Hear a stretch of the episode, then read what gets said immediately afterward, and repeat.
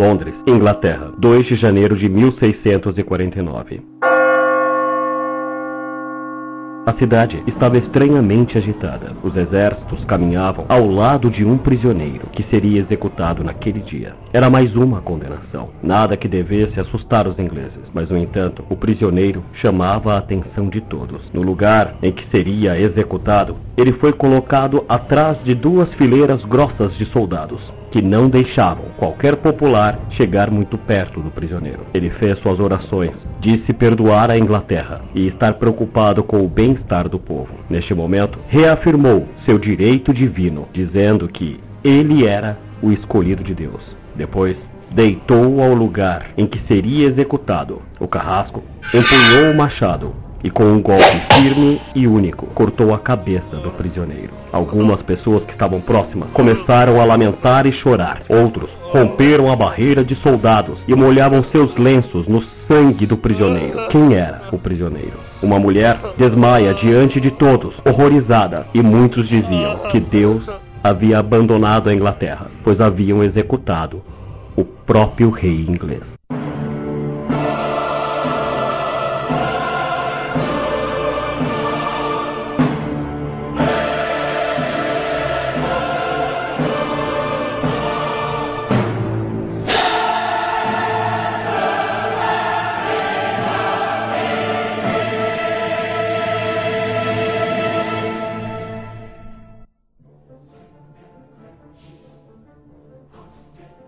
Estado absolutista inglês era composto por duas instituições concorrentes e complementares. Desde o século XIII, a coroa, expressão da autoridade real, e o parlamento, assembleia representativa das províncias do reino, dividiam as funções de comando. À monarquia cabia o exercício do governo, ao parlamento o controle sobre as atribuições e aprovação de qualquer nova lei proposta pelos monarcas. A particularidade do parlamento medieval inglês residia no fato de se dividir em duas câmaras a Câmara dos Lordes e a Câmara dos Comuns. Ao contrário da divisão tripartidária das cortes medievais europeias, nobreza, clero e comuns. Além disso, o parlamento apresentava-se como uma instituição unificada do ponto de vista geográfico, coincidindo com o território do Estado e não com as várias instituições provinciais, característica das assembleias do continente europeu. A ausência de um exército permanente, compensado pela montagem de uma poderosa marinha, obrigava os monarcas a recorrerem a tropas mercenárias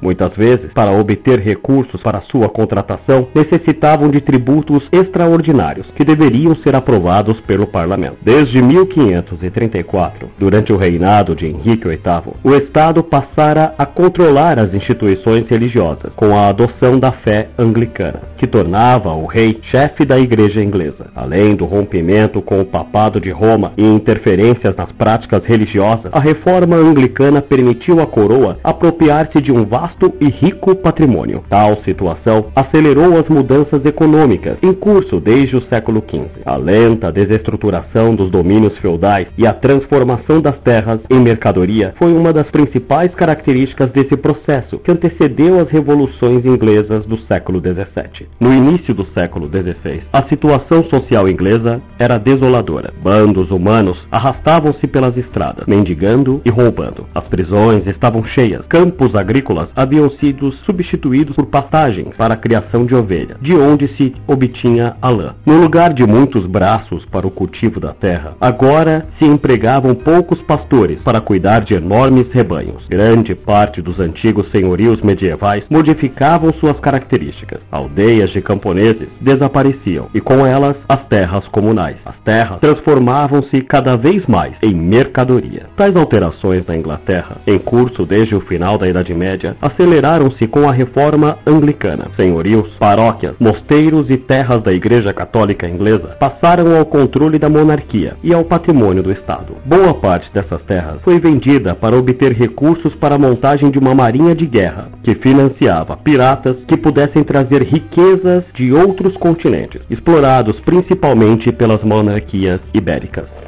A criação de ovelhas permitia o crescimento da produção da lã, matéria-prima necessária para a atividade têxtil, que desenvolveram-se rapidamente, ao final do século XV, nos Países Baixos e em cidades do sul da Inglaterra. Os antigos campos de cultivos abertos e as terras comuns que favoreciam os trabalhos coletivos cediam lugar à apropriação individual. Cercas demarcavam os limites do latifúndio e das grandes propriedades. Demarcavam também a área de pequenos sítios, pequenas extensões de terras que alguns camponeses haviam conseguido manter sob sua propriedade. Os cercamentos de terra, ou eclosures, como tais mudanças foram denominadas, constituíram-se num dos aspectos mais importantes do longo processo de transição do feudalismo para o capitalismo. Uma nova classe social começou a surgir na Inglaterra, constituída por comerciantes ricos que compravam terra, criadores de ovelhas e, portanto, produtores de lã. Essa nova classe social passou a ser conhecida como gentry, gente de boa família, e seus integrantes eram chamados de gentlemen, cavalheiros. Com o tempo, membros da pequena e média nobreza também passaram a dedicar-se à criação de ovelhas, e através de casamentos com os filhos das boas famílias, incorporavam-se ao gentry. Eram nobres pelo nome, mas burgueses em espírito. O segundo resultado dos chamados cercamentos foi a produção em massa de outro tipo de mercadoria, a única capaz de criar riquezas e outras mercadorias, o trabalho assalariado. Milhares de camponeses destituídos de suas terras vagavam pelas estradas inglesas. Trabalhadores sem terra tornavam-se mendigos, cometiam roubos e outros crimes, ou sujeitavam-se a trabalhos nas cidades e mesmo nos campos, em troca de baixos salários. Formava-se assim uma outra classe social, gente que nada possuía além de sua força de trabalho e sua família, seus filhos. Estava começando a surgir o proletariado, que vendia sua força de trabalho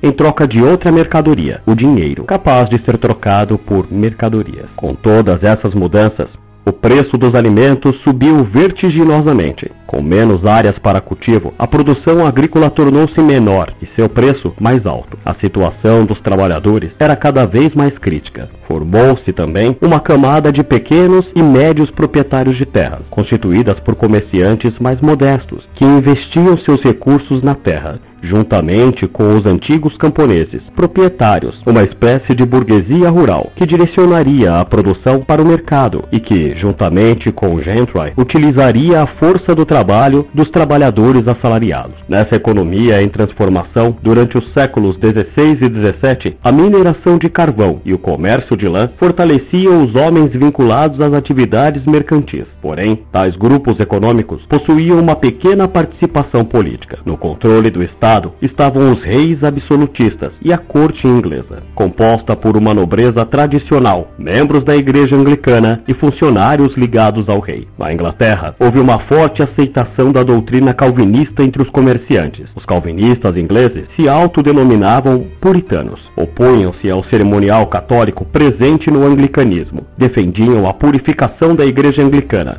e criticavam os poderes absolutistas. Os puritanos dividiam-se em dois grandes grupos. De um lado, os presbiterianos, dirigidos por pastores e presbíteros. De outros, os puritanos independentes, que propunham a organização religiosa mais aberta e com menor controle, em que os fiéis assumissem as funções de pastores e pregadores da palavra divina. Entre esses puritanos, chamados de radicais, surgiram propostas sociais mais contundentes, que questionavam não apenas o catolicismo e o anglicanismo, mas também a concentração de riqueza e até mesmo a propriedade das terras. Os pares da alta nobreza e do alto clero eram predominantes na Inglaterra anglicana, mas havia ainda um número considerável de aristocratas ligados ao catolicismo. A gentry, basicamente composta por comerciantes e nobres dedicados à produção de lã, era em sua maior parte presbiteriana. Outros comerciantes e setores burgueses, bem como os pequenos e médios proprietários rurais, artesãos, trabalhadores, assalariados do campo, eram predominantemente puritanos independentes. Em todos esses grupos sociais, no entanto, havia católicos e anglicanos. Comerciantes e empresários da próspera e pequena nobreza rural não tinham uma participação política proporcional à sua riqueza.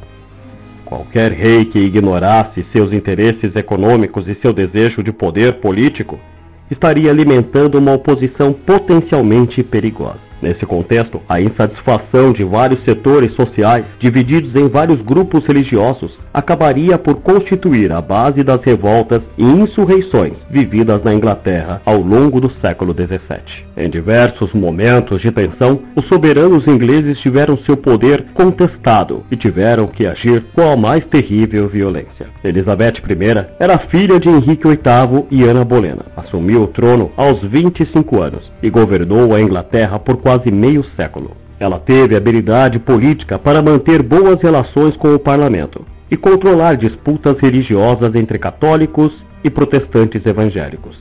Seu reinado foi considerado o auge do absolutismo inglês. Durante o período elizabetano, como ficou conhecido o seu período de governo, a Inglaterra se tornou uma potência marítima e comercial. Com a autorização da rainha, piratas ingleses atacavam navios espanhóis e portugueses e saqueavam seus carregamentos. Parte dessas riquezas ficava com os homens dos navios corsários e parte era entregue ao governo inglês. Além da prosperidade econômica, ocorreu o florescimento das artes no reinado de Elizabeth I. O grande destaque foi o escritor e dramaturgo William Shakespeare, autor de célebres obras de literatura mundial, como Romeu e Julieta e Hamlet. Ao longo de sua vida, Elizabeth recebeu diversas propostas de casamento, mas permaneceu solteira. Ela morreu em 1603, sem deixar descendentes. Assim, seu primo, Jaime, que era da família real da Escócia, assumiu o trono inglês. Elizabeth foi a última da família Tudor a ocupar o trono.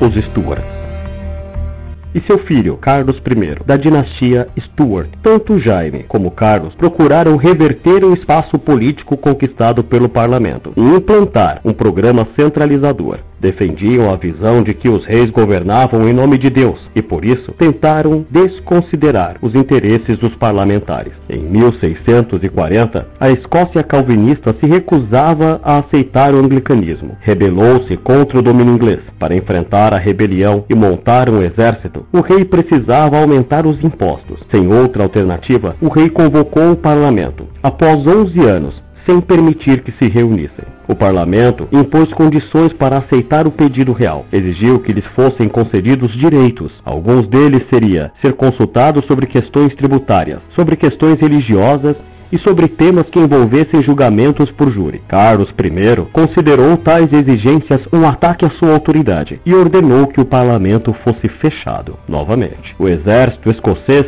derrotou com facilidade as improvisadas tropas do monarca inglês. Um acordo provisório obrigava a coroa inglesa a arcar com as despesas do exército escocês. Diante da crise, Carlos convocou novamente o parlamento, mas a partir de então, o controle político da Inglaterra escaparia às mãos do rei. O parlamento retomava seu antigo papel na estrutura do Estado inglês, revogava tributos estabelecidos pelo rei sem sua aprovação e tornava automática a sua convocação, independente da vontade do rei. A situação política agravou-se ainda mais com uma nova rebelião, desta vez na Irlanda Católica. Em 1641, impunha-se mais uma vez a necessidade de montar um exército, porém, temendo que o comando desse exército pelo rei se voltasse contra as conquistas do parlamento, os parlamentares decidiram por controlar as tropas militares. Os conflitos políticos entre a coroa e o parlamento desembocaram em 1642 numa guerra civil. A guerra civil apresentou de um lado o rei e seus nobres fiéis e a hierarquia da igreja anglicana, denominados realistas ou cavaleiros, numa referência aos caballeros espanhóis, ferrenhos adversários dos evangélicos nas lutas religiosas do século XVI e XVII. Do outro lado havia os cabeças redondas, porque os primeiros voluntários para o exército parlamentar foram artesãos, aprendizes, de Londres mesmo, que usavam os cabelos bem curtos, deixando à vista a cabeça redonda, o clássico cabeça de tigela. Do ponto de vista religioso, anglicanos e católicos mantiveram-se ao lado do rei, enquanto os puritanos compuseram as forças políticas militares do parlamento. No interior dessas forças do parlamento, formaram-se um novo tipo de exército. Seus integrantes eram compostos por voluntários que lutavam por motivos e por convicções políticas e religiosas. Basicamente, recrutados entre os pequenos e médios proprietários rurais, eram financiados por comerciantes e comandados por Oliver Cromwell, líder puritano. Esse exército plebeu derrotou as tropas reais em 1645.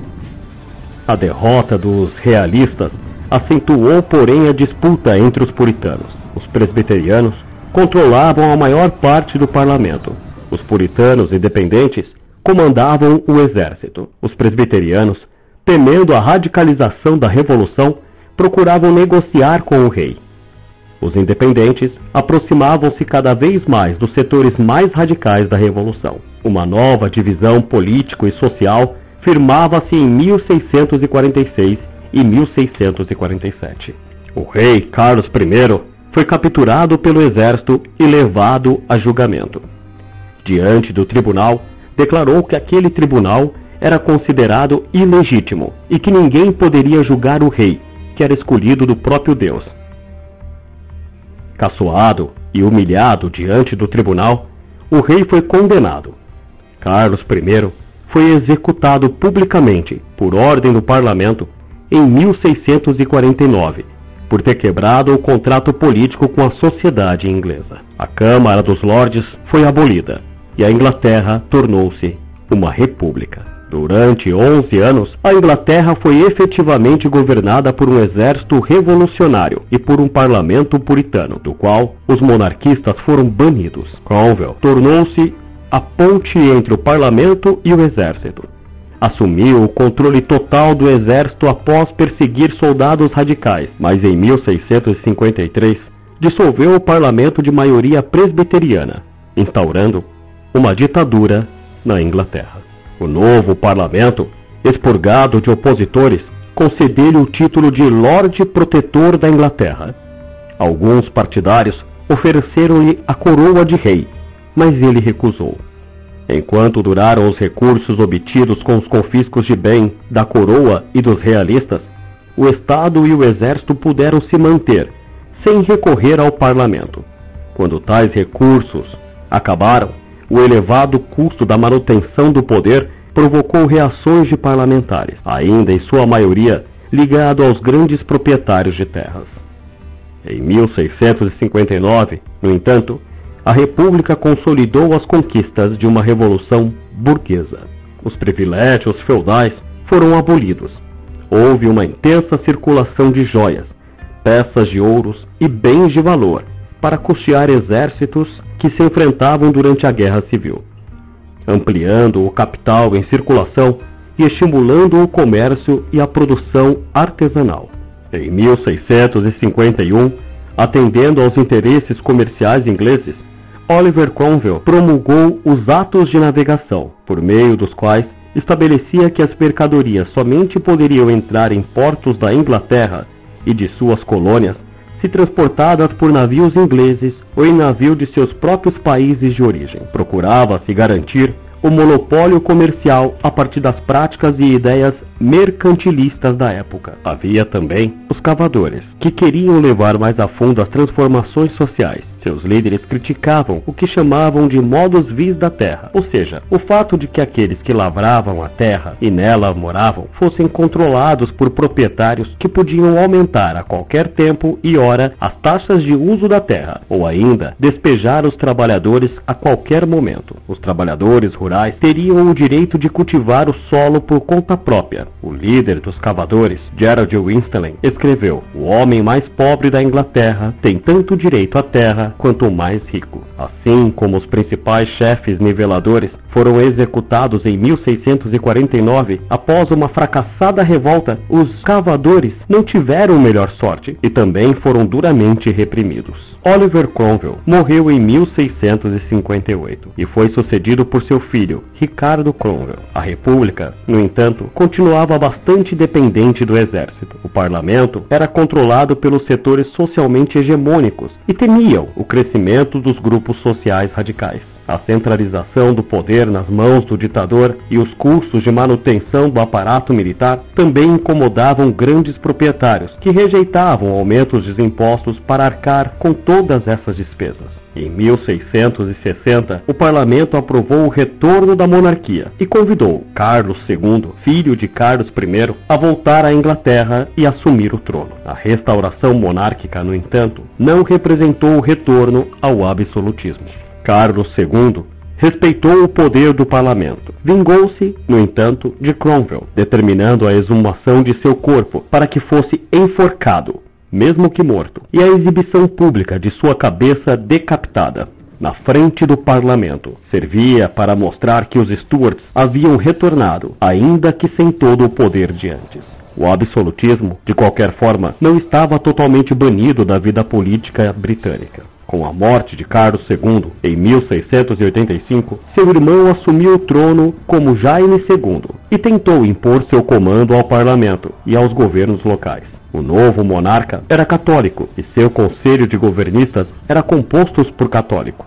O esforço de restabelecimento absolutista, porém, fracassou. O temor de uma nova guerra civil que colocasse em risco a estabilidade e o poderio comercial inglês levou os anglicanos, os proprietários de terra e os demais opositores do absolutismo a articular a derrubada do rei. Eles apoiaram o protesto de Guilherme de Orange, genro de Jaime II, que em 1688 invadiu a Inglaterra e assumiu o trono com o apoio do parlamento. O movimento tornou-se conhecido como Revolução Gloriosa. O nome veio do fato de não ter ocorrido derramamento de sangue. Mais importante que isso, para a elite inglesa, era que o fim do reinado de Jaime II não havia implicado em choques internos, nem reavivado as lutas sociais. Após a Revolução Gloriosa, o país emergiu de quase 50 anos de luta como um novo Estado que facilitava o avanço do capitalismo. Em 1689, o parlamento aprovou a Carta de Direitos, ela consolidava as transformações da Inglaterra numa monarquia parlamentar. O rei passava a dividir o poder com o parlamento, dominado pelos grandes proprietários rurais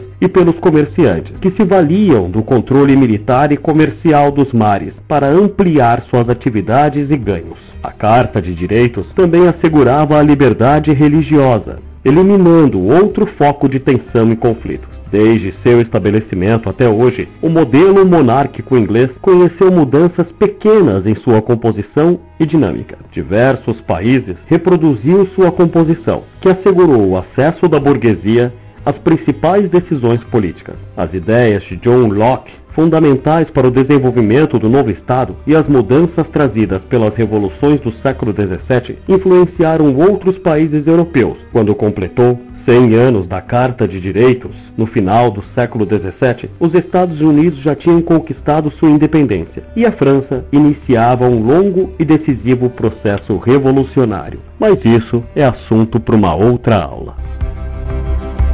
Muito bem, pessoal. Isso é tudo por enquanto. Eu espero que vocês tenham pego caneta, lápis, papel, né, o caderno de vocês e feito as anotações de vocês. Eu estou à disposição de vocês. Desejo a vocês bons estudos, juízo e lavem as mãos. Um enorme abraço, povo de Troia.